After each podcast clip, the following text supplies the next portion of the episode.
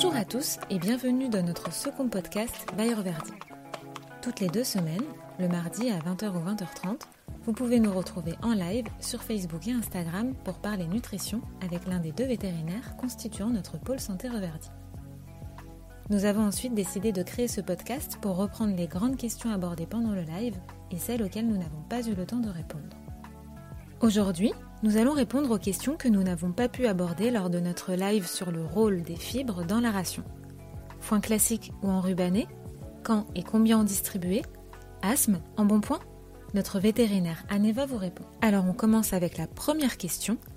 Quelle est la différence entre un foin classique et un foin enrubanné alors, les différences qu'on peut noter entre le foin et l'enrubané euh, seraient bien les suivantes.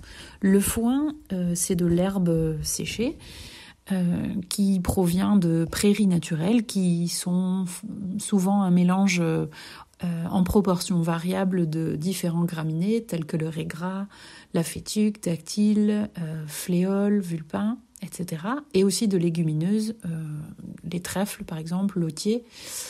et d'autres espèces diverses. Parfois, le foin peut aussi provenir de prairies qui sont semées avec des proportions préétablies.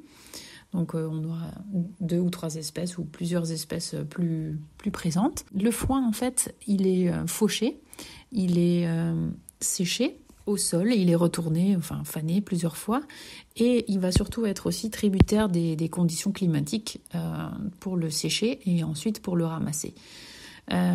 Classiquement, un foin contient environ 10 à 15% d'humidité, donc on va dire 85 à 90% de matière sèche.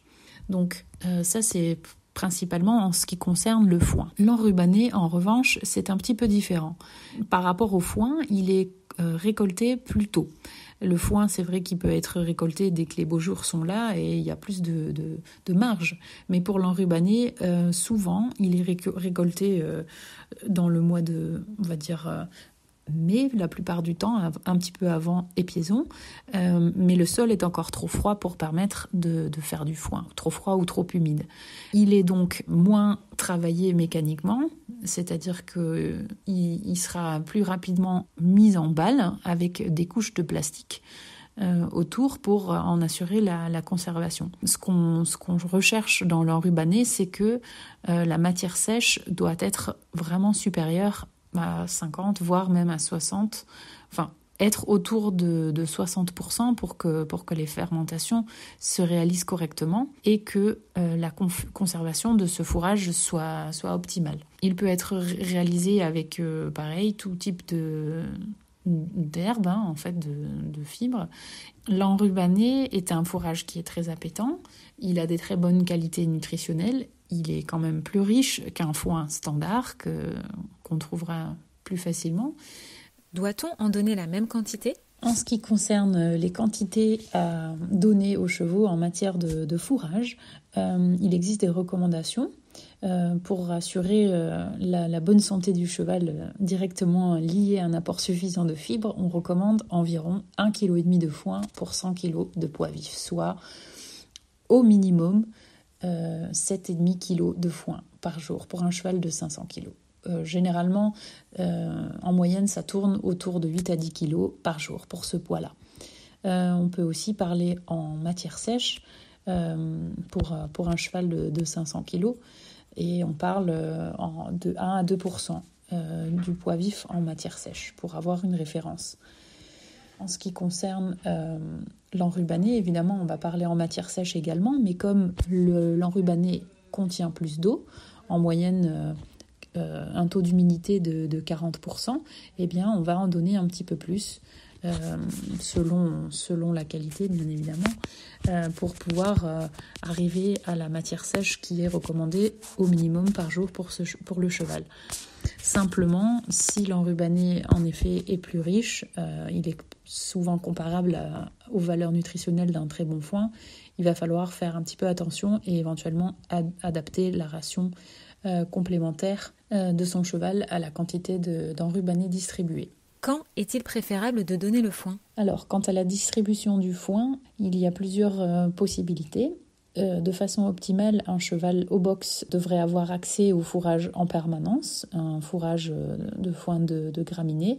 Euh, si cela n'est pas possible, éventuellement ralentir la vitesse de l'ingestion de façon à ce qu'il en ait assez pour s'occuper. Il existe pour cela des filets à foin avec des petites mailles ou des hay bars qui permettent au cheval de manger plus lentement et de d'avoir accès à sa ration de, manière prolongée. Quant à la distribution, euh, quant au moment de distribution le plus opportun pour, pour le, fourrage, quand on n'a pas un accès permanent, il est important en tout cas de, le distribuer euh, au moins une heure, voire 30 minutes avant le granulé. Cela permet une meilleure digestion de, de la ration euh, pour le cheval. On va maintenant parler des chevaux souffrant de troubles respiratoires. Quel est le fourrage le plus approprié pour un cheval souffrant d'asthme? Alors, le fourrage euh, le plus approprié qui, pour un cheval qui souffre euh, de, problèmes respiratoires, notamment euh, je dirais qu'un foin stérilisé convient parfaitement. Seulement, c'est vrai que pas tout le monde a la possibilité de, stériliser son foin. C'est vrai que ça prend du temps. Il faut avoir la machine, il faut avoir l'occasion, enfin l'avoir de courant, etc. Donc c'est vrai que ça, ça, ne se fait pas dans n'importe quelle situation. Par ailleurs, un cheval euh, qui, souffre de pathologies respiratoires doit être géré différemment, euh, je dirais, qu'un cheval euh, classique.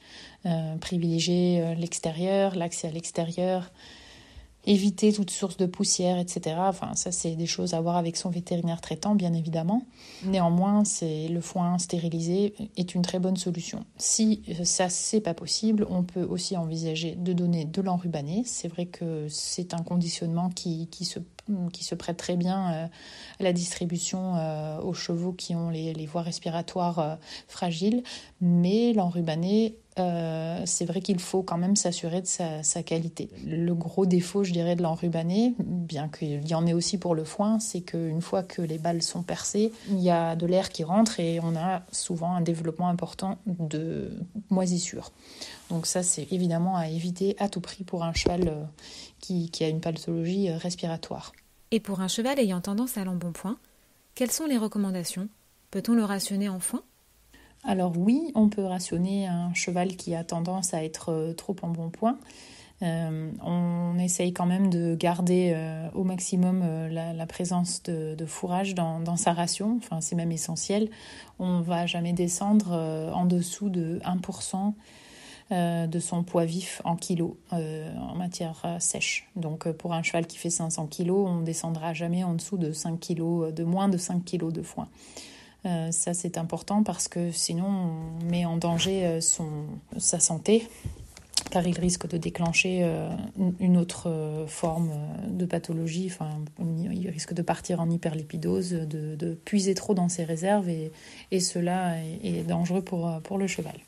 Donc oui, rationner, mais prudemment et progressivement. De toute façon, c'est un processus qui doit être établi dans le temps et pas euh, pas à la va-vite et sur un très court terme. Pour diminuer la concentration énergétique d'une ration de foin sans diminuer l'apport en fibres, la paille peut-elle être une solution? Alors pour diminuer la concentration énergétique d'une ration, sans toucher en effet à, l'apport de fibres, euh, la paille peut être une, solution, mais c'est à faire avec euh, prudence tout de même. Quand on regarde les différentes sortes de paille, on pourrait privilégier la paille d'avoine, euh, qui est un petit peu plus digestible que les autres pailles. Après, les pailles, il faut voir dans quelle manière elles ont été produites, si elles ont été bien conservées, si en effet elles ne sont pas moisies, etc. C'est vrai que parfois ça laisse un petit peu à désirer. Donc il faudrait absolument s'assurer de, la même manière que l'on choisit un foin, de, de, la qualité de la paille. Par ailleurs, si le cheval n'a pas l'habitude d'en manger, il y a des risques qu'il se jette dessus, pour, ainsi dire, qu'il ingurgite une grande quantité et que cela produise une obstruction ou un bouchon, euh, comme on dit, euh, dans le côlon. Et ça, c'est bien, bien connu de tout le monde, c'est pas ce qui est souhaitable. Si la paille est présente dans la ration fourragère de manière euh, constante et que le cheval a l'habitude d'en manger, ça peut, ça peut très bien se passer. Pensez juste à bien supplémenter le cheval euh, avec un CMV, un complément minéral et vitaminique, ou bien une, petite ration à côté qui, pourra couvrir les besoins nutritionnels qui, qui, ne, qui ne sont pas apportés euh, par la baille. On va terminer avec une phrase assez forte mentionnée pendant notre live. Nourrir un cheval, c'est nourrir sa flore. A-t-on des recommandations particulières à ce propos? Oui, nourrir son cheval, c'est nourrir sa flore, euh, lui procurer des, des postbiotiques et des probiotiques tels que dans le flore euh, permettent un soutien à sa flore intestinale et permettra aussi euh, une meilleure digestibilité de sa ration alimentaire. Donc cela contribue aussi, euh, in fine, à, la prise de, poids. Par ailleurs, l'utilisation peut être à court terme, en cure par exemple, suite euh, à un passage euh, compliqué pour le cheval, soit un passage d'infestation parasitaire ou par exemple une cure d'antibiotiques, etc. Ou bien sur le plus long terme par rapport à, un soutien qu'on souhaite lui apporter dans le temps. Eh bien, merci à Neva, merci à tous d'avoir suivi cet épisode. Nous espérons que ce nouveau podcast vous a plu et vous donnons rendez-vous dès mardi 16 février pour notre prochain live dans lequel on parlera de myosite. À très vite!